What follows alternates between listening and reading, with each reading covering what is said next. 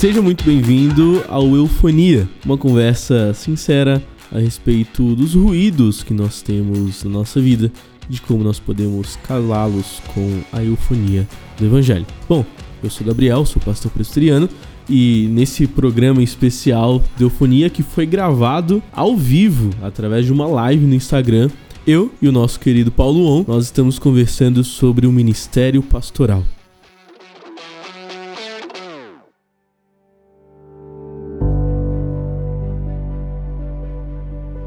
Paulo, eu quero começar a nossa conversa falando um pouco de limites e barreiras, né? Quando nós entramos no ministério pastoral, às vezes nós não conseguimos colocar certos limites e certas barreiras com a melhor sabedoria possível. Eu queria que você falasse um pouco de como tem sido essa administração de vida, né? Entre ministério pastoral, você é pai de três, né? Três moleques aí. No final do ano passado nasceu Efraim, meu primeiro filho, e eu percebi que as coisas não são tão fáceis assim, né? Então administrar tempo com seus filhos, com o ministério, casamento, a sua vida, né? E como saber discernir esses limites, né? Entre a vida pastoral, ministerial e a sua família, né? Sem que uh, uma não prejudique a outra, sem que as prioridades sejam mal entendidas, né? Mal compreendidas e acabemos tanto prejudicando ou nossa família ou também o nosso ministério? É uma pergunta difícil de responder, porque se eu trouxer aí uma, uma solução mágica, né, eu vou eu vou estar tá ou mentindo ou, ou inflando certas, certas estatísticas. Mas é, é assim, ainda bem que a vida não traz todas as coisas ao mesmo tempo. Né? Então, a questão ministerial foi algo que é algo que está sendo construído já há muitos anos. Ah, depois veio a questão do casamento e os meus três filhos vieram numa velocidade assim administrável, né? De dois e meio a três anos o intervalo, né? Então tenho três meninos e depois que a gente tem tudo isso e tem tudo construído, a gente meio que tenta administrar todas as coisas. É lógico que a prioridade sempre é a família, mas também a gente tem as questões relacionadas ao ministério, e o ministério ocupa uma parte muito grande uh, do tempo todo.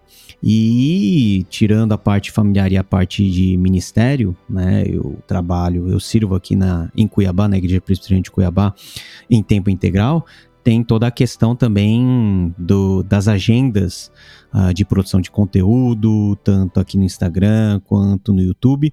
E já existia um tempo em que eu tinha muitos problemas para a reconciliar né, e para administrar todas essas coisas.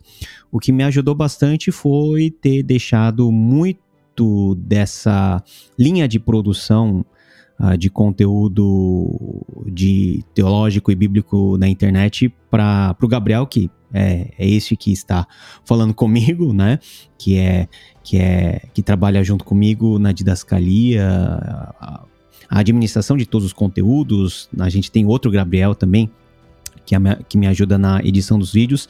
Então a única coisa que eu tenho que fazer hoje é sentar e gravar. E às vezes ter tempo para sentar e gravar também é algo complicado, porque, enfim, tem muitas demandas e é aquele negócio, Gabriel. Eu não sei. A gente vai vivendo a vida um dia, um dia após o outro e a gente vai, a gente vai meio que aprendendo a, a administrar certas coisas, né?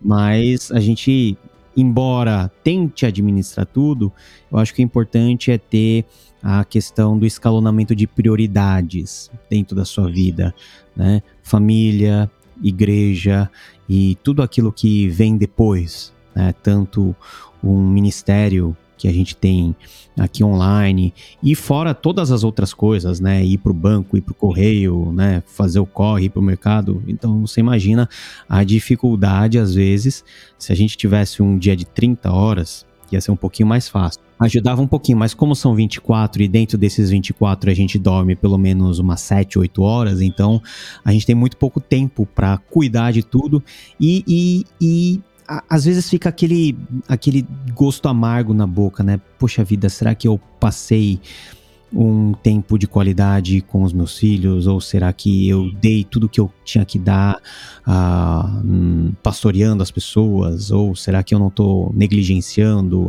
isso em detrimento daquilo? São coisas que vão surgindo e você vai ter que ir administrando de acordo com o dia, de acordo com como está o seu humor, como está a sua agenda.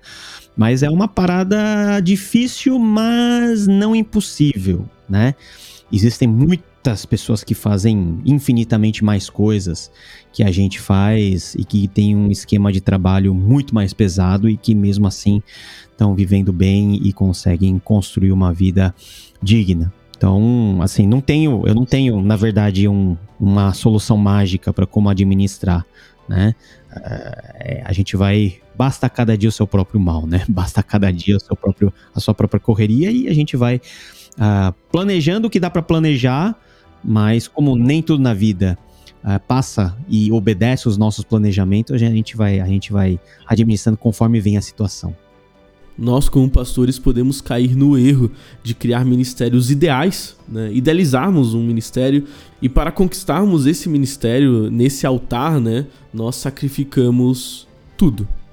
Cada gotinha de sangue nossa, mas também da nossa família, né?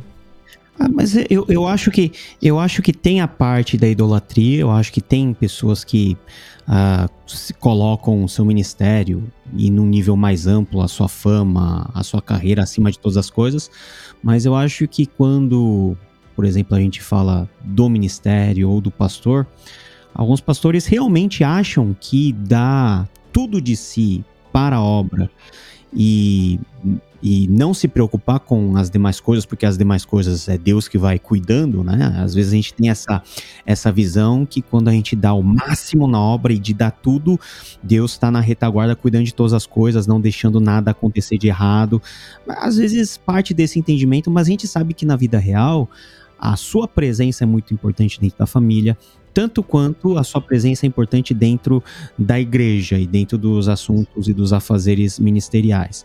Então, é, eu tô entrando na casa dos 40, né?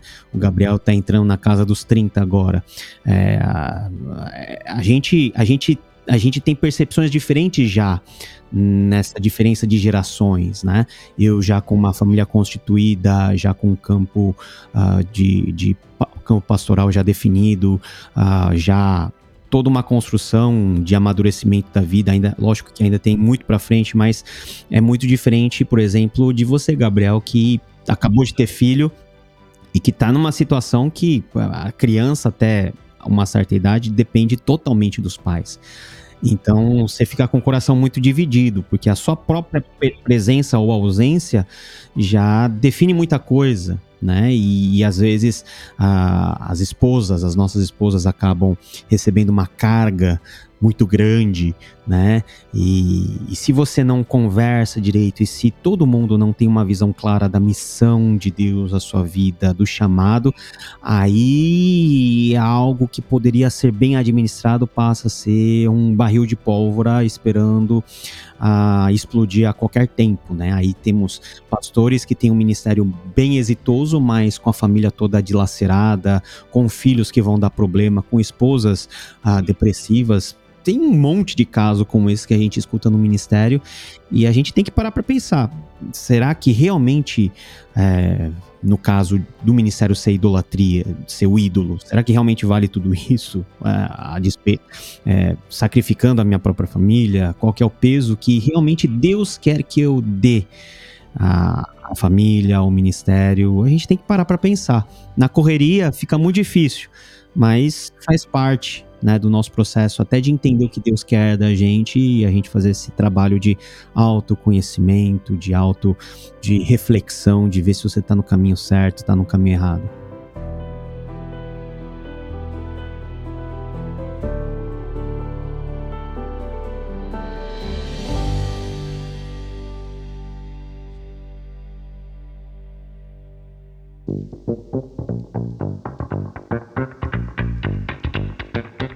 Eu creio que não há dificuldade alguma da gente realmente ter as nossas metas, né? Ter alguns sonhos ministeriais, projetarmos algumas conquistas, né? Uh, como, opa, eu quero publicar um livro, ou então eu quero ser professor de seminário, ou então eu quero uh, fazer com que minha igreja cresça a fim de que nós tenhamos tantos membros, uma estrutura legal. Opa, eu quero ser reconhecido, eu quero poder ter um bom número de visualizações, eu quero plantar uma igreja, né? A gente tem visto esse movimento crescente, mas como que a gente administra os nossos sonhos, as nossas metas, sem que isso se torne um veneno para o nosso ministério, sem que isso profane o nosso serviço ao Senhor e arranque de nós o serviço sincero. Porque não foi uma ou duas vezes que eu ouvi testemunhos de pastores que falavam: Nossa, eu larguei isso para ir pro ministério, eu larguei aquilo para ir pro ministério. E às vezes a gente entra nesse perigo, né, de tentar baganhar. Senhor, mas eu entreguei tudo para ir pro ministério. Como se Deus fosse obrigado em devolver algo pra gente. Como que a gente lida com as metas e com os sonhos que nós colocamos, que não são prejudiciais, mas que podem se tornar um veneno pro nosso ministério? eu não sou nem alguém que está na fase final do ministério para poder fazer uma avaliação para trás e ver realmente qual que é o caminho certo e não e não tenho nem, né, enfim, né, a gente está no caminho, a gente está na jornada. Então você está falando em eh, na questão ministerial de nós vislumbrarmos metas e, e sonhos. Eu vivo ainda isso, né? Eu tenho metas que eu tenho no meu coração que ainda não se concretizaram, né? Algumas poucas se concretizaram, né? Né? É, da aula, por exemplo, que para mim, quando, na minha época de seminário e quando eu estava estudando era um sonho, já é uma realidade hoje. Uh, escrever um livro, né? Uh, eu já falei que eu nunca imaginei escrever dois livros com a minha idade. Eu sempre imaginei escrever livros depois, depois, depois dos 40, muito depois dos 40 né? Uh, mas acabou acontecendo até de forma precoce e às vezes quando essa, quando os sonhos, alguns sonhos começam a se realizar muito rápido, você começa a ficar meio que desnorteado e isso potencialmente envenena o seu coração. Então eu já me peguei pensando, é, me supervalorizando, me supervalorizando e me vendo numa situação onde o meu orgulho, onde a minha autocompreensão estava sendo muito sobrevalorizada. Eu estava me sobrevalorizando quando que você é, quando você pensa de forma fria, você fala assim, cara, isso não é nada, né? Isso, isso, na verdade, são é a graça de Deus que coloca você como instrumento em diversas situações, mas isso não te qualifica nem como crente, porque a sua fé não deveria depender dessas coisas, deveria depender unicamente do seu relacionamento com Jesus, da maneira como você obedece a palavra. Isso também não é nem nada em relação a, por exemplo, seus amigos, a sua família, né? A, a minha esposa não tem uma admiração maior por mim porque eu escrevi livro, né? Ou porque eu sou pastor, muitas vezes isso é um peso que a gente tem que carregar das pessoas ao nosso redor olhar para a gente e, e, cobrarem uma atitude condizente com o cargo de pastor, condizente com, car com uma liderança né, religiosa, mas que você, pela sua imaturidade, eu ainda me considero uma pessoa jovem, que não tem, que não está num, num, num grau de maturidade ainda razoável para poder analisar e ter certas atitudes melhores, e você acaba se pressionando, né? Então, assim, é, essa é a minha dificuldade. Agora, Uh, como todas as pessoas, eu acho que os pastores devem, ser, devem ter sonhos, quem almeja o ministério deve ter sonhos, uh, sonhos grandes. Hum, assim, eu não vejo, eu não tenho nenhum problema com isso. Agora, o, eu acho que o que faz com que esse sonho seja um sonho realmente válido e que vale a pena é de nós pesarmos se realmente essa é a vontade de Deus para nossa vida e se nós estamos dispostos a, a receber, vamos dizer assim, uma contraproposta de Deus. Ó, eu não vou te dar isso que você está querendo, mas eu vou te dar aquilo que eu quero.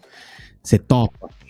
Uh, eu acho que essa é uma decisão muito crucial na vida sabe? Porque geralmente quando Deus vem com essas propostas é sempre para perder alguma coisa. Você sempre está perdendo alguma coisa. Você nunca sai ganhando, né? Deus faz isso para nos humilhar, para nos disciplinar, para nos moldar e aquele negócio, né? Aí você percebe, poxa vida, eu tenho sonhado algo que não é exatamente aquilo que Deus quer. Então eu fico com o meu sonho, porque eu posso muito bem atingir os meus sonhos sem Deus desobedecendo a palavra de Deus. Eu posso ter uma igreja de 2, 3, 4, 5, 10, 20, 15 mil membros e aquilo não ter sido a perspectiva de Deus ou o sonho de Deus para mim. Aquilo que Deus ele estabeleceu como vontade, né? Quando a gente fala sonho de Deus, é a vontade de Deus para nossa vida. Pode não ser. E eu tô feliz porque eu tô ganhando bem. Tem uma igreja, uau, né? Mega, mega grande, seu super, hiper, ultra respeitado. Mas quando eu chegar diante de Deus e Deus me perguntar assim, o que, que você tem feito? Eu queria isso de você, você fez outra coisa.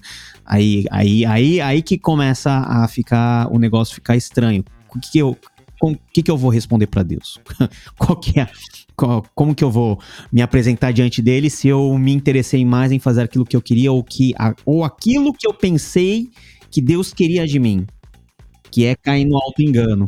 Cara, e isso, assim, sendo sincero, eu sei que tem pastores da minha idade, da sua idade, Gabriel, olhar, é, assistindo isso daqui mas, e ouvindo o nosso podcast, mas dentro da nossa faixa etária, isso às vezes é tão difícil de perceber. Às vezes Deus fala de forma clara, né? Deus dá confirmações, mas na maioria das vezes você tem que dar um, um, um passo de fé mesmo, no escuro. Para você tá escuro. E só lá na frente você vai saber realmente se você estava ou não no caminho certo. Agora, o quanto o seu coração está maleável e disposto a uh, eventualmente trocar o seu sonho por aquilo que Deus quer, aí eu acho que diz muito de quem você é e de que tipo de discípulo de Jesus você é.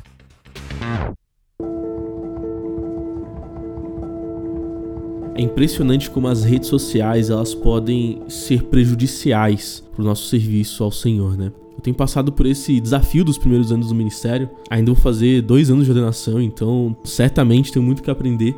Mas um dos grandes desafios que eu tenho sentido é justamente o desafio de não cair colocando o meu coração em ministérios, em igrejas, não colocar meu coração ali no Instagram, porque de certa forma a gente acaba olhando igrejas grandes, ministérios bem-sucedidos, seguidores, aprovação, estruturas que nos iludem, né? A gente olha, nossa, olha o tamanho da igreja, olha como que essa igreja é bonita, olha quanta gente tem lá, olha o que ela faz, olha os ministérios, olha os projetos que ela faz, olha esse pastor, olha como ele prega, olha quanto ele estuda. E a gente vai vivendo um ministério que se compara muito ao pecado da pornografia, que é de ficarmos vendo algo que está além, distante de nós, longe de nós e desejarmos aquilo, né? E aí acaba que a gente vai agora se projetando naquilo. A gente fica frustrado na nossa realidade porque nós não somos iguais àquele pastor, nós não temos uma igreja igual àquela, os projetos que nós fazemos não são tão bem sucedidos como aqueles projetos, a nossa estrutura não é igual àquela estrutura, e a gente acaba se frustrando. E se frustrando naquilo que Deus nos deu. E cara, que desafio que é a gente fechar o nosso Instagram para que a gente olhe nos olhos de pessoas que estão ao nosso lado. Desligar o nosso celular para que a gente viva ao lado das pessoas que Deus colocou pra gente, seja numa igreja pequena, em uma cidade pequena, com poucas pessoas, com pregações mais simples, a, às vezes aconselhamentos frustrados que a gente tem, né? Mas vida na vida, né? Sair um pouco do ministério imaginário, ideal e idealizado, né? O ministério platônico, pra gente viver o ministério que Deus nos colocou aqui, né? Mas veja, isso depende muito né, é, da compreensão de que cada um de nós, espalhados ao redor da Terra, temos um chamado uh, e uma vocação que é diferente. Né? Dentro da multifacetada e da multiforme graça de Deus, por exemplo, você teve uma experiência que na sua idade, quantos terão de ser pastor titular de uma igreja? Né? Eu nunca fui pastor titular de igreja, nem sei se o meu chamado é para assumir um pastorado de, dessa dimensão. Né? Então, para mim, são coisas que não estão claras na minha vida, mas para você já aconteceu. E são, então, são maneiras diferentes de Deus tratar com pessoas diferentes. Aí você tocou numa questão que, para mim, hoje é, faz com que os nossos colegas pastores e também gente de qualquer outra profissão dentro dos seus dentro do seu contexto, né, dentro do seu mundo, acaba olhando para as redes sociais, para as grandes vitrines de grandes pastores e você começa a se comparar com aquela pessoa e você começa a querer aquilo que aquela pessoa tem, a querer ser aquilo que aquela pessoa é, a querer fazer aquilo que a pessoa está fazendo, sendo que aquilo pode ser totalmente é, contrário à sua natureza, à sua personalidade e até ao próprio plano de Deus para a sua vida. Então as pessoas falam, as pessoas querem um ministério grande, mas será que realmente Deus quer te dar um ministério grande, né? Será que esse grande para Deus é tão relevante assim? É, será que se a gente for enviado para uma igreja de interior pequena, nós vamos ah, amar o Senhor e trabalhar com a mesma alegria de ser um pastor de 5 mil, de 10, 15, 20 mil pessoas. Eu acho que, uh, na teoria, né, e, e, a resposta bonita é não, para onde Deus me enviar, a gente vai, né? Mas a gente sabe que no fundo do nosso coração, nós queremos ser enviados para lugares legais, queremos sentar em cadeiras confortáveis, queremos receber boas congruas, queremos ter conforto, queremos ter uma igreja que nos respeite e que cuide de nós. Mas quantas igrejas são assim? Não por, não por defeito da própria igreja, mas pelas circunstâncias que podem acontecer, né? Os missionários que vão para os lugares mais longínquos do mundo, e, e, e eles o que são? É, eles são servos menos amados. A minha opinião é que essas pessoas que Deus chama para o fronte e que muitas vezes estão sofrendo e que estão trabalhando anonimamente, eles vão ter lá no final, né, quando Jesus passar a régua e, e fechar a conta para todo mundo, eles vão ter galardões muito mais espetaculares do que a gente, por exemplo, que fez fez daquilo que, aquilo que Jesus esperava que eu fizesse e não fez a mais, não fez algo inovativo, só se contentou com aquele mundinho, pensando que aquele mundinho é o ápice da fama, é, é, a gente tem que, né, o, qual que é o nosso constante, a nossa constante batalha? Eu posso falar por mim, é de sempre olhar para dentro e tentar não tirar conclusões uh, erradas a respeito de mim, né? Uh, vieram para João Batista e ficavam perguntando para ele: Ah, você é o Cristo? Né? Uh, e João Batista falava: Não, eu não sou o Cristo. Né? João Batista tinha um ministério de relativo êxito. As pessoas vinham falar com João Batista, mas falava: não, não sou o Cristo, não. É, eu não sou ele e tá vindo, e ele tá vindo. Ele é muito maior do que eu. Não sou digno de desatar as suas sandálias. E efetivamente, depois que Jesus apareceu, João sumiu na história. E ele se contentou em sumir da história, né? Ele, ele, ele ele morreu injustiçado, né? Herodes matou ele, e olha só como grande profeta, o último grande profeta do Antigo Testamento, ele ele some da história. Ele some da história de um jeito, será que nós aceitamos, né? Será que eu, né, se você, se eu me perguntar, será que eu aceito isso? No final, a gente vai aceitar, porque a gente vai para onde Deus mandar. Mesmo que seja contra gosto, a gente vai. Mas agora esse contragosto que faz a diferença. Eu tô indo realmente ciente que Deus vai cuidar de mim, que ele vai estar tá comigo ou tipo, vou porque eu tenho que ir, tipo Jonas, entendeu?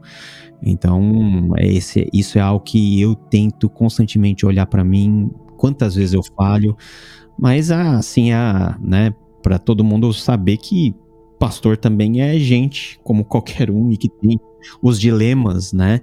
Que as pessoas não imaginam que a gente tem, mas a gente tem também.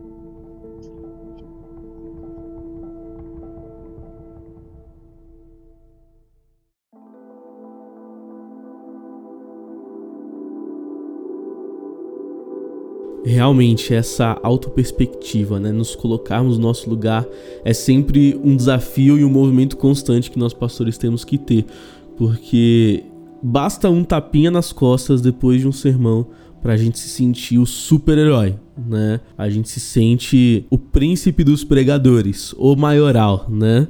Ah, nossa, arrebentei hoje, preguei demais. Olha quantas pessoas batendo minhas costas aqui, quantas pessoas elogiaram meu sermão. Mas a gente sabe que isso é supérfluo, né? Isso não é um termômetro do nosso ministério. A gente, se a gente achar que isso vai validar nosso ministério aprovar ou que o nosso ministério é aprovado por causa dos tapinhas nas costas, a gente tá perdido, né, cara? Então, como que a gente coloca os tapinhas nas costas que estimulam a gente, é verdade, mas realmente no lugar deles, esses bons estímulos, esses elogios, etc, no lugar dele, sem que a gente torne isso um estímulo para que a gente seja orgulhoso, seja egocêntrico. O exemplo que você falou é um exemplo clássico para pastor, né? A membresia chega e fala assim: Nossa, que bênção foi a sua pregação. Uh, no começo eu acreditava nas pessoas. Eu realmente achava que, nossa, eu tava arrebentando, né? Pra, você imagina assim, para alguém sair e falar com você que a sua mensagem fora boa, então, cara, eu devo ter arrebentado e devo ter, devo ter, devo ter, sabe, abalado os alicerces do mundo espiritual com a minha mensagem. Mas eu depois eu fui vendo, cara, que você se conhece, né? Você sabe quando você foi negligente e quando você se empenhou para fazer aquela mensagem. Você sabe o seu coração e a motivação. Você sabe às vezes que você está pregando aquilo que você não consegue viver. E quantas vezes, né? Isso é o que mais acontece. Não sei se alguém se identifica com isso. Você pregou da forma assim mais mais cabulosa. Você não preparou direito, você não orou direito, sabe? Você subiu no púlpito pedindo misericórdia para Deus te usar só mais essa vez, né? Que da próxima você ó oh, Deus, me usa só dessa vez, porque porque não, não rolou, eu tô todo estragado, sabe? Eu, eu, eu não tive pique. Só dessa vez que semana que vem eu melhoro. É essa mensagem que Deus acaba dando graça e as pessoas começam a falar assim: nossa, você pregou bem e tal, Deus te usou. E você sabe, cara, lógico que não é por sua causa. Você, você mesmo pediu por misericórdia para Deus te livrar mais dessa. Mas aí você, aí você descobre um outro aspecto, né? Que a graça de Deus é aquilo que realmente faz a diferença. Né? A unção do Senhor, que não depende de você, mas é algo do próprio Deus, do próprio Espírito Santo agindo na sua vida. Não é porque você é bonitinho, não é porque você é querido, não. É porque Deus quer falar à igreja. E se Deus quer falar à igreja alguma coisa, ele vai usar mula. Se ele não. Ah, ele, Deus não vai usar mula, então Deus vai me usar, porque eu tenho boca para falar. Eu tenho que ser grato por isso. Eu tenho que ser grato pela vida dos irmãos que vêm e agradece e tal. Mas, tipo, nunca, nunca, nunca crendo piamente que realmente você é bom. E, cara, receber elogio, saber receber elogio é uma arte, viu? Porque o negocinho que faz que faz o orgulho subir, você você olhar para si mesmo e achar que realmente você é bom. E para um pastor, cara, isso é isso é mortal, né? É um veneno mortal.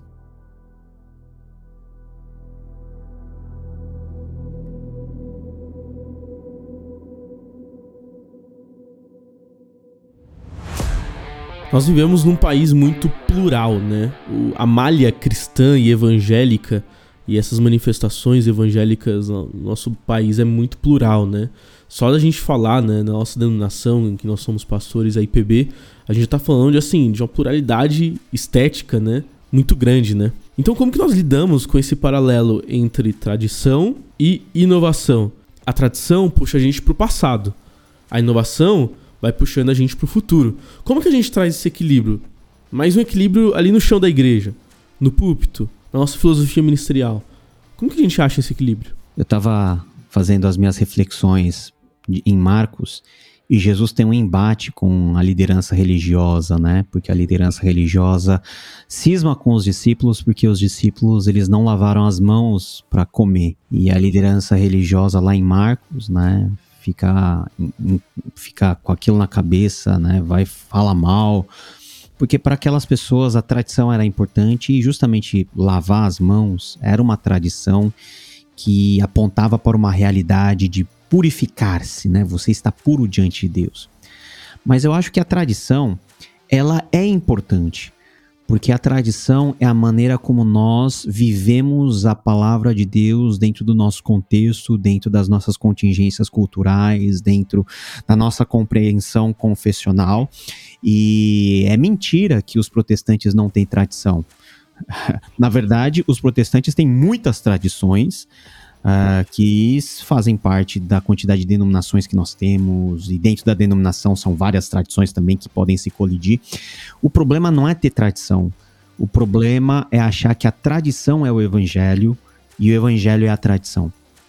A minha forma de interpretar não é o evangelho. O evangelho é o que está escrito e aquilo que foi revelado. Então, quando eu dou muita atenção, uma atenção demasiada à tradição, eu corro o risco de perder a percepção do tempo em que nós estamos, a perder a percepção de que nós fazemos parte de um reino muito maior de crentes em Jesus Cristo, a perdemos a percepção até de como nós podemos avançar com a boa tradição, sem que nós nos tornemos pessoas tradicionalistas, né? Vendo com a memória e com a prática dos mortos, né? Algo que, que cheira naftalina. Não estou falando da nossa confessionalidade, mas até de como nós enxergamos o papel de tudo isso dentro da nossa sociedade, dentro de um mundo plural, as respostas que nós damos. Então, parece muitas vezes que a nossa forma de interpretar parou no século XVI, na Reforma. Uh, mas a história avançou até hoje e vai avançar até o futuro. Nós não podemos é, fazer com que o evangelho ele sofra algum tipo de alteração com o tempo, porque o evangelho são as velhas doutrinas, as antigas doutrinas que pregaram os nossos pais. Mas uh, nós precisamos estar atentos àquilo que nós podemos de ouvir de perguntas e questionamentos desse mundo se realmente dentro daquilo que nós cremos como padrão de adoração, padrões litúrgicos, padrões confessionais, nós podemos trazer uma roupagem para hoje, uma forma de comunicar diferente, que as pessoas hoje possam olhar e possam ao menos entender adequando a nossa linguagem, adequando a nossa maneira de se comunicar, né? Veja, hoje nós, as nossas igrejas não são mais catedrais com vitrais, né? Os nossos templos mudaram conforme o tempo. Então, a, a sacralidade não está na forma do templo, mas como a adoração ela é administrada lá dentro. E as nossas formas de adoração passaram por, um, por processos de transformação. Se isso foi bom ou ruim, isso é uma outra questão. Mas guardados os princípios e salvaguardado a confessionalidade que nós cremos, precisamos fazer com que essa tradição acompanhe o tempo em que nós estamos vivendo, sem perdermos o lastro na palavra que não muda, na palavra que é eterna. Aí está o grande desafio de nós não fazermos apenas uma exegese bíblica adequada, porque nisso eu acho que ah, muitos pastores são muito bons em fazer exegese bíblica, mas nós temos que ter uma leitura da nossa realidade. Será que a gente precisa mudar alguma coisa? Nossa maneira, por exemplo, é, a nossa igreja não tinha uma inserção tão grande no mundo digital. Agora está tendo cada vez mais. Isso é uma transformação na nossa própria tradição e de como nós encaramos as coisas e como nós encaramos até a missão e como, de como proclamar. Isso é algo bom, é algo que tem que acontecer. Agora, quando nós achamos que a nossa tradição é o evangelho, a gente perde contato com outros irmãos. A gente acha que só porque é de outra denominação vai para o inferno. A gente acha que só uh, a gente alça o nosso catecismo a, a categoria de escritura sagrada, quando não é e nem ela pretende ser. É, ser. A gente passa a ler a escritura somente restrito às questões que eu acho correto e nós não estamos atentos à voz de uma outra pessoa que pelo menos a gente tem que ouvir. Se tá certo ou tá errado, isso é uma avaliação a posteriori. Mas se a gente não quer nem ouvir, né? É, no conselho de muitos tem a sabedoria, né? Então, se você só tá apegado ao seu próprio conselho, alguma coisa tá meio que disfuncional, né? Você vai para o céu, a sua igreja vai para o céu, tudo tranquilo. Mas será que você está sendo realmente efetivo, né? Você está sendo eficaz na maneira de você abordar as coisas, de você viver a realidade. Então, a tradição ela sempre tem que ser sujeita às escrituras, né? Sujeita a Cristo, que é o Senhor da igreja, mas ela tem um valor muito grande. E ela precisa de tempos em tempos ser revista, ser ajustada, sempre à luz da palavra, mas também vendo como essa palavra pode ser melhor proclamada às situações mais diversas que podem acontecer. Entender o texto e fazer uma boa exegese, eu acho que é só metade do caminho. Não, aí, aí eu ensino os meus alunos a fazer uma pergunta meio que sem educação, mas é uma pergunta que tem que fazer. Tem que falar, e daí? Você expôs o texto. Ah, falou de toda a teologia, dos meandros, de todas as coisas. Você dissecou Deus. Você pegou Deus na, na cama lá e dissecou Deus. Ah, e, e, tipo, e daí? O que, que eu faço com isso? Né? Como que eu vivo isso? Amanhã eu tenho um boleto para pagar, amanhã eu tenho uma dívida para pagar, amanhã tem que, é, eu saindo da igreja eu tenho que cuidar da mãe enferma, tem que, tem que dar os meus pulos e fazer minha correria, o que que a bondade de Deus e saber dos atributos de Deus é para mim? O que, que que isso tem a ver comigo? Essa essa interface, ela é fundamental. Ela é fundamental. Ah, então a gente tem que estar muito atento a isso para que os nossos púlpitos não sejam apenas a sala de aula, né? Dentro da nossa tradição reformada, isso acontece bastante. Né? O pastor acha que está dando aula e tá pouco se lixando com se quem tá sentado tá entendendo ou não, né? Aí já é um negócio meio complicado, né? Aí a, aí a pessoa fala assim: não, porque eu tô pregando a palavra de Deus e a palavra de Deus não volta vazia. Realmente, a palavra de Deus não volta vazia, mas se a, se a pessoa que tá lá sentada não tá entendendo o raciocínio de ideias e como essas ideias se conectam com ele, aí a gente tá usando as, muni as munições que nós temos de forma errada.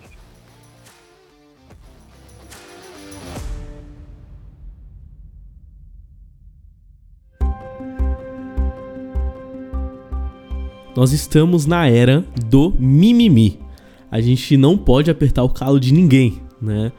Mas como que a gente prega o evangelho falando sobre pecado, falando sobre inferno, e ao mesmo tempo uh, encare essa geração de mimimi. Não só essa geração, como se nós estivéssemos falando de uma faixa etária, mas esse tempo em que tudo é uma desculpa para reclamar, para mimimi, para tá doendo, tá machucando. Como que a gente aborda essas questões que são difíceis de serem ouvidas?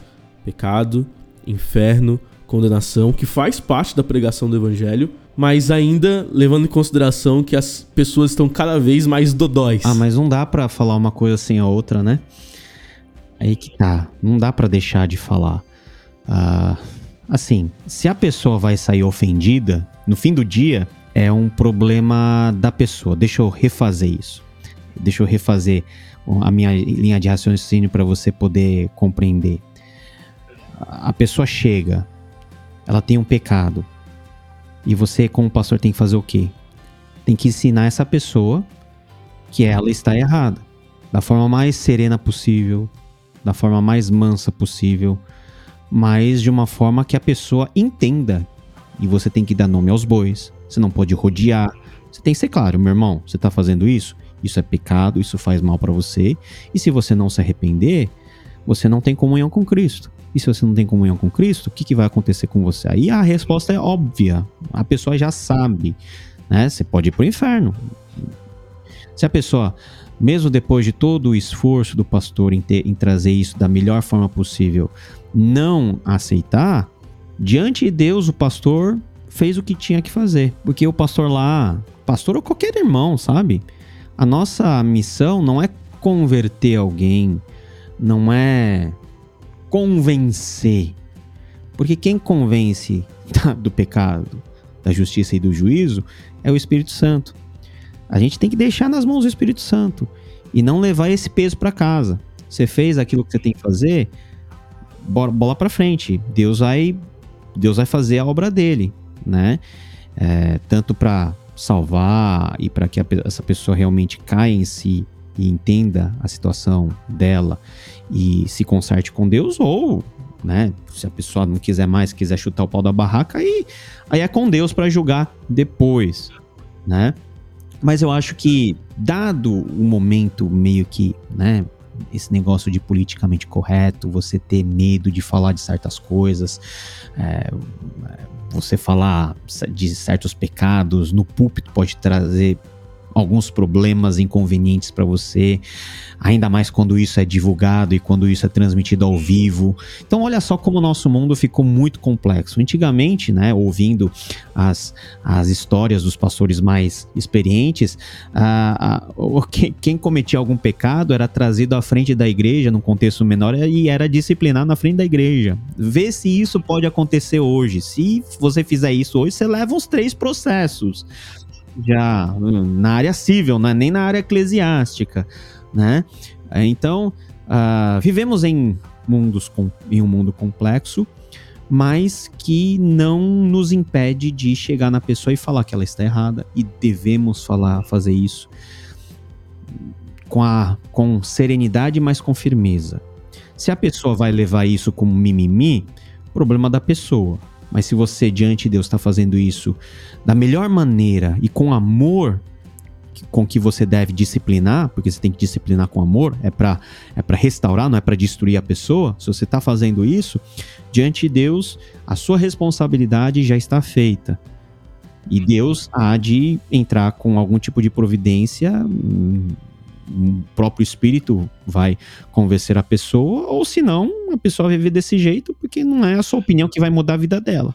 Como de fato é o que a gente ouve às vezes nos aconselhamentos, né? A gente fala, fala, fala, e a pessoa já trouxe o problema feito, e o pastor vai fazer o quê? Desfaz? E às vezes a pessoa só tá querendo ter alguém para validar o erro dela, né? É que é o pior, né? Escolheu a pior, escolheu a pior pessoa. O pastor nunca vai validar, né? Espero que nunca valide pecado alheio. É, antes procurasse a sogra, procura a mãe, procura o tio, né? Procura, procura o irmão de outra religião, mas vem, vem querer validar pecado com o pastor aí é complicado.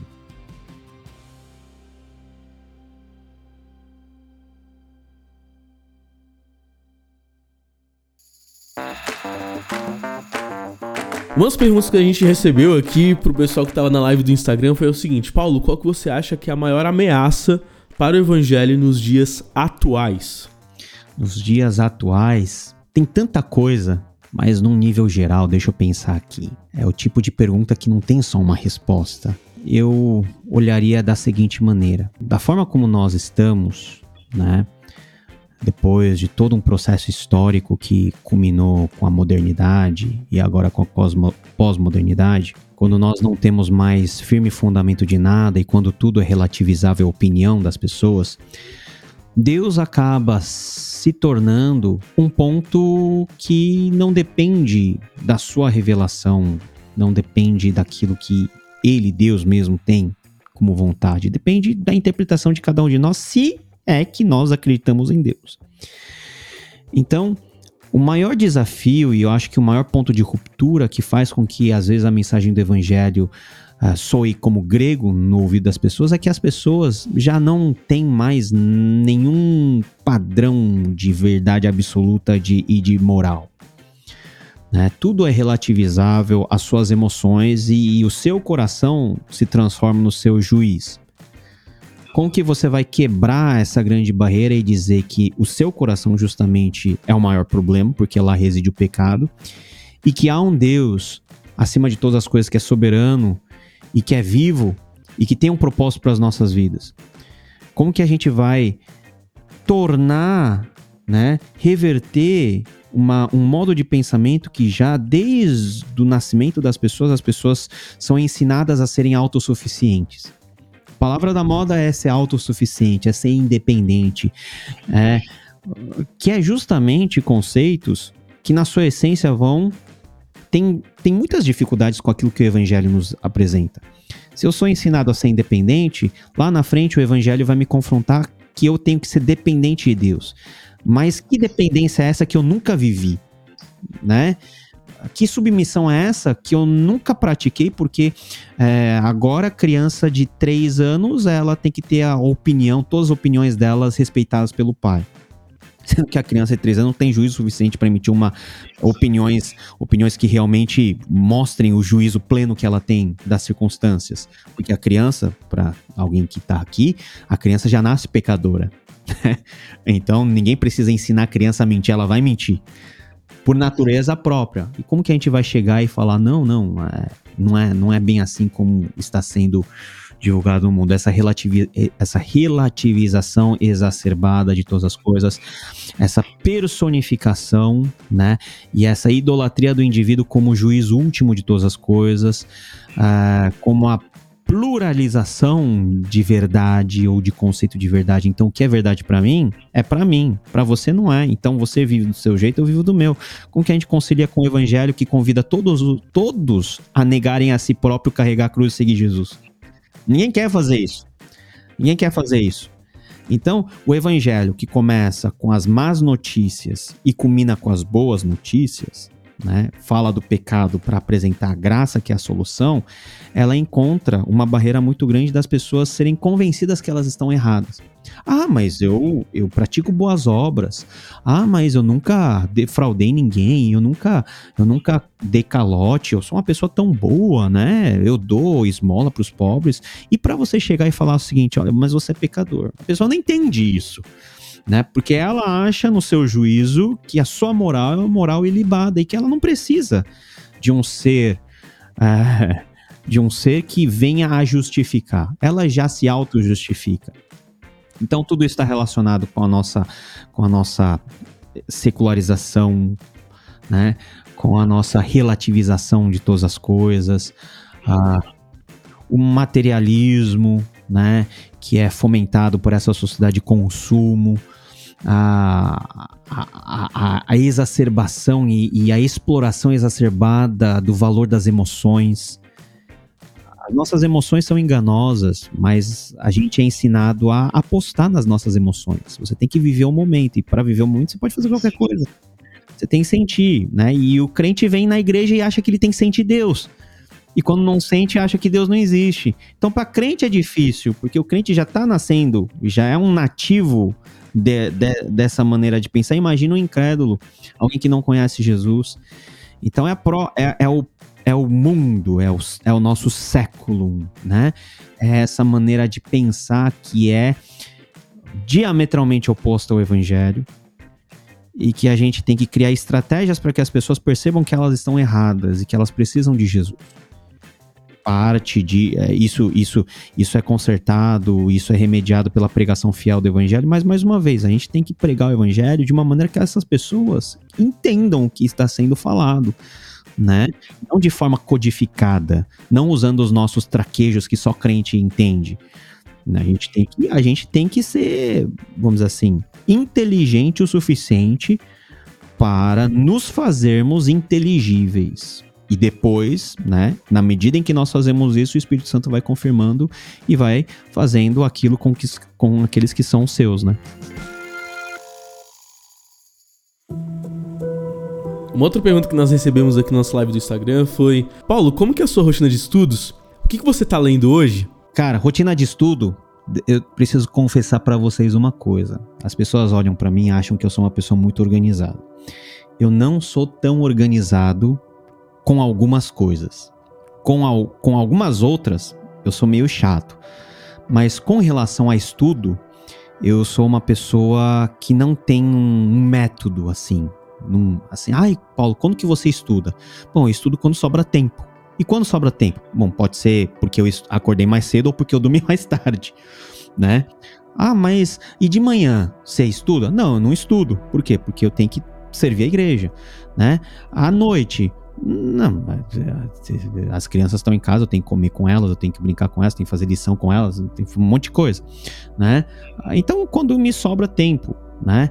Ah, então eu sou, eu sou, para frustração de muitos, eu sou desorganizado na minha forma de estudar. Quando eu estudava, ah, quando eu estudei para o meu mestrado, eu era muito mais regrado, sabe? Eu tinha, eu tinha aquelas tabelas, né? Aquelas, ah, como, como se chama? Aquelas tabelas que divide segunda, terça, quarta, quinta e pelos horários, né? É, um cronograma. Eu tinha, eu tinha cronograma assim para os meus pros 10 minutos de descanso tava lá. Então eu acordava às sete, tinha uma hora para orar e para fazer devocional e depois eu começava a estudar e eu estudava com o relógio do lado, né?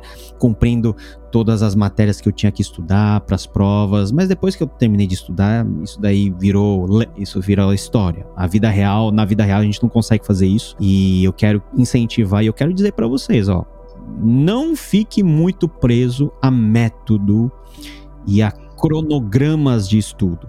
Faça conforme você tiver tempo e de acordo com as suas possibilidades. Tinha épocas na minha vida que eu era eu fui 10 anos bancário antes de me aventurar a ser teólogo. Eu era bancário.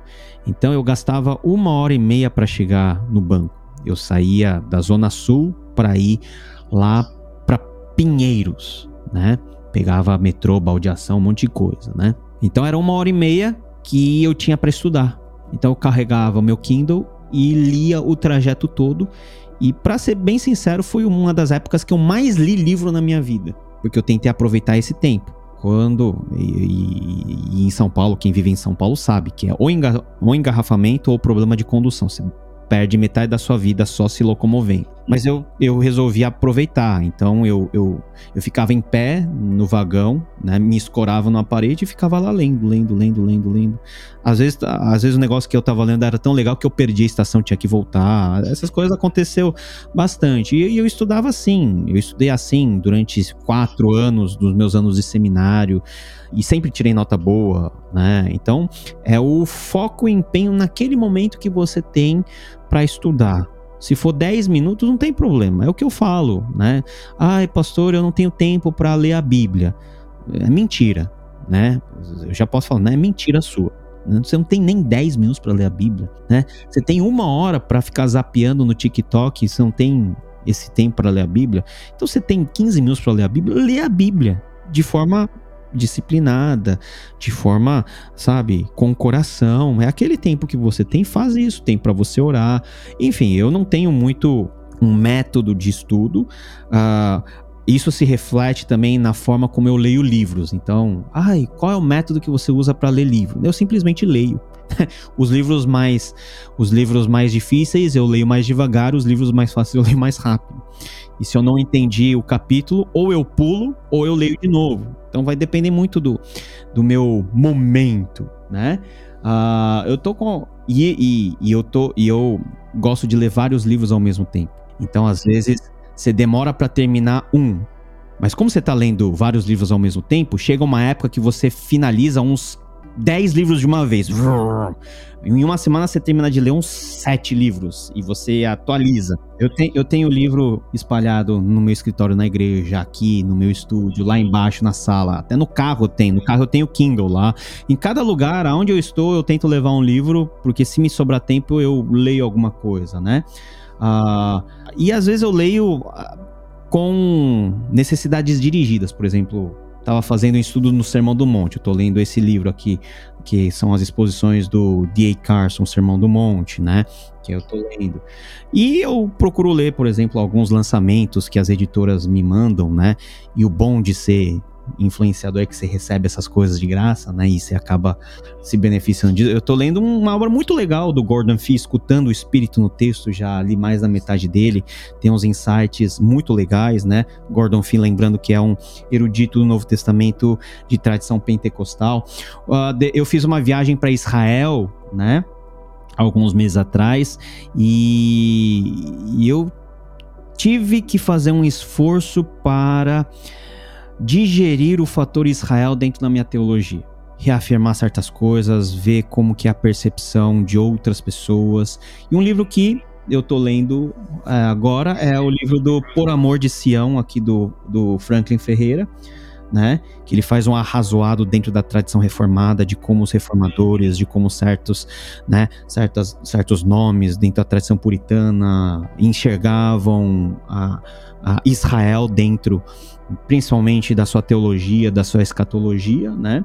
Uh, um livro que eu, assim, tô lendo bem devagarzinho para saborear aos poucos é a biografia do Timothy Keller, né? Sua formação espiritual e intelectual, né? Lançamento da Thomas Nelson Brasil que eu recebi também. Uh, muito bom, né? Timothy Keller é um ator que eu gosto bastante. Um livro que é aquele livro que é, te desafia. Né? E sempre você tem que ler um livro que te desafia, principalmente nas suas posições teológicas, que às vezes entram em conflito com as posições que você já crê. Mas um livro que eu tô lendo que faz isso é a Bíblia Desenterrada, a nova visão arqueológica do antigo Israel e das origens dos seus textos sagrados. Então, se é nova visão, você já meio que, você já meio que já sabe o que a pessoa vai falar. Então, os autores vão levantar várias incongruências em termos de data, em termos de eventos históricos, uh, dos achados arqueológicos que nós temos até então, né? Uh, e fora uma série de outros, né? Tem livros que, né? Eu, ah, tem mais aqui, ó. Tem alguns livros. Então você, ó, você vê que eu tenho vários livros, né? Uh, um que um que, um que eu vou começar a ler, né? Esse daqui é a Igreja Local e a Música no Culto, do Felipe Fontes e do João Almeida. Né? Esse daqui eu também ganhei de presente. Eu comecei a folhear esse daqui, Crucificação, do. Uh, uh, da, acho que é Fleming Huttold, né? Uh, que é que Tipo, é um, é um livro que teve muita boa aceitação quando foi lançado em língua inglesa e agora está aqui. Uh, alguns livros, por exemplo, que me ajudam a fazer um CPD, né? A gente está fazendo a exposição de Marcos, por exemplo, aqui está Marcos, do Grant Osborne, né? Comentário expositivo, né? Que traz alguns insights. Muito boa, principalmente para os pregadores, né? Para os pregadores, né? Tem o, o, esse daqui, Idolatria Política, que eu já li. Eu já li porque eu fui um dos que ajudou a fazer algumas correções na, no texto, né? Desse livro do Iago aqui, uh, que eu também recebi, que ele me mandou. E um que também está guardado para eu ler, eu vou ler brevemente, é esse catatal aqui, né? Do Richard Balcom, O Mundo Cristão em Torno do Novo Testamento, né? Então, você vê, aqui já tem uma, uma pilha razoável de livros que eu leio assim. É, quando me dá vontade, eu pego um para ler e, e para você ver que eu não tenho uma vida disciplinada. As pessoas falam assim: "Ah, mas você é oriental, você deveria ser disciplinado". É, eu sou oriental só na só pro forma, né? Porque eu sou brasileiro, inclusive de nascimento. Então, brasileiro já avacalha tudo, né? Então a gente a gente a gente vive na bagunça e tenta se achar.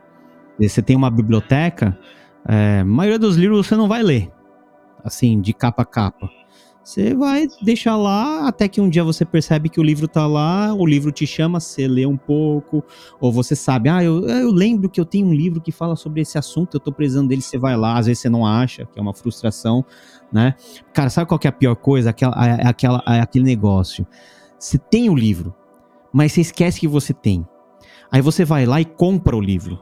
E quando o livro chega, você abre o livro assim, cara, eu já vi esse livro, eu já li esse pedaço, né? É, é muito familiar. E depois de uma semana o livro aparece por um passe de mágica, assim, né? Nossa, aí o que, que você tem que fazer? Eu tenho que dar o livro para alguém, né? Não vou ficar com duas cópias de um mesmo livro. Então aí as pessoas que recebem ficam felizes por isso, mas ah, dá uma raiva quando isso acontece, porque você gastou dinheiro e muitas vezes de livro que você recebeu de graça e que você tem, e quando você recebe de graça, tem esse perigo também, né? Você não lembra que você recebeu.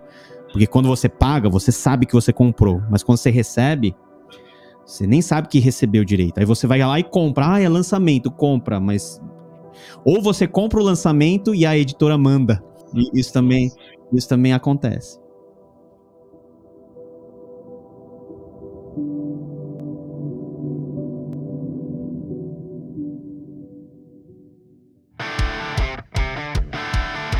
Cara, vamos fazer uma dinâmica bacana aqui no nosso episódio especial.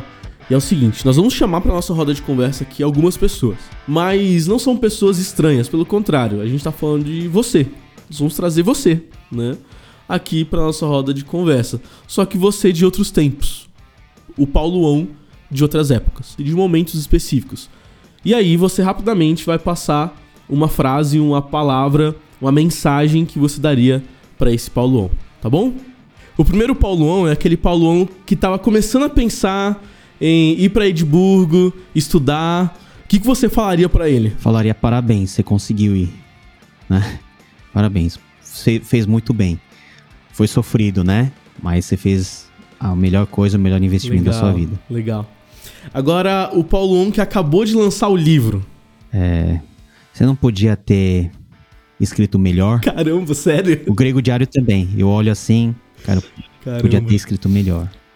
Podia ter escrito melhor o sentimento que eu tenho quando, quando eu falo com o pessoal que publicou e tudo mais é que nunca a versão que foi impressa é a versão que você queria realmente ter colocado, né? Mas nunca vai, porque a gente tem prazo, né?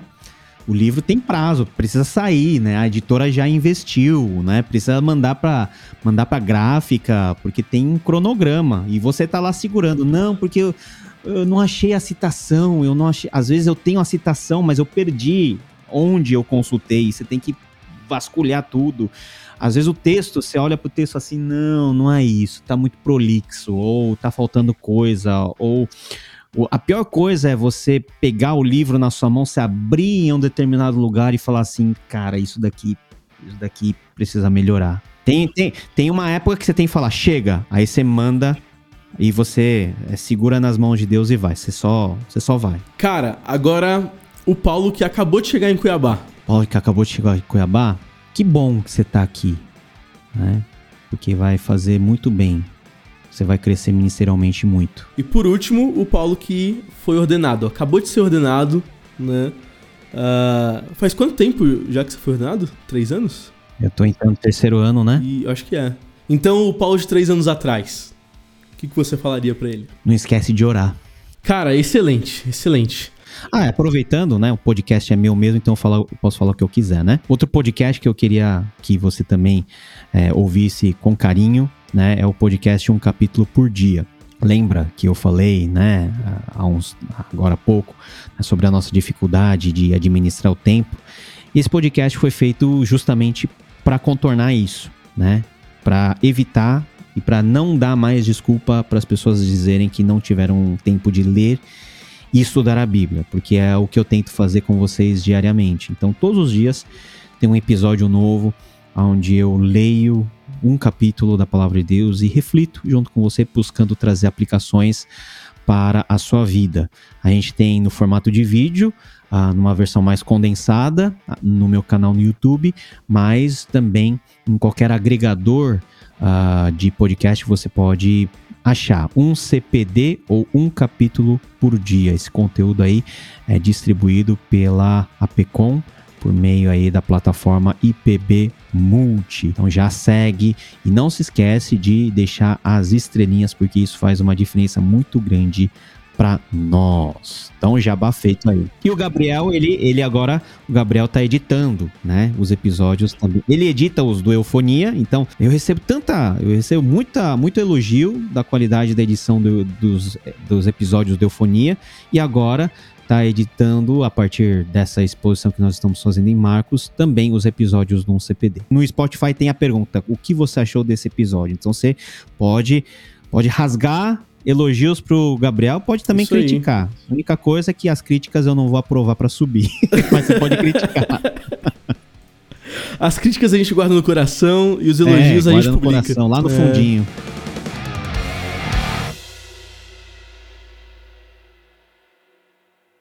Tchau, pessoal. Então, nos vemos nos nossos próximos episódios no podcast Eufonia e continue seguindo a gente por todas as mídias sociais. Deus abençoe a todos e nos vemos no próximo e nos vemos no próximo e nos vemos no próximo episódio, querendo Deus. Tchau, tchau. Aí, ó, tá vendo? Aí, quando ele grava desse jeito, eu vou lá e dou umas picotadinhas, tiro tudo, e você só ouve o e nos vemos no próximo episódio, tá vendo? É, parece que eu falo perfeito, né? Mas eu falo meio gaguejando às vezes.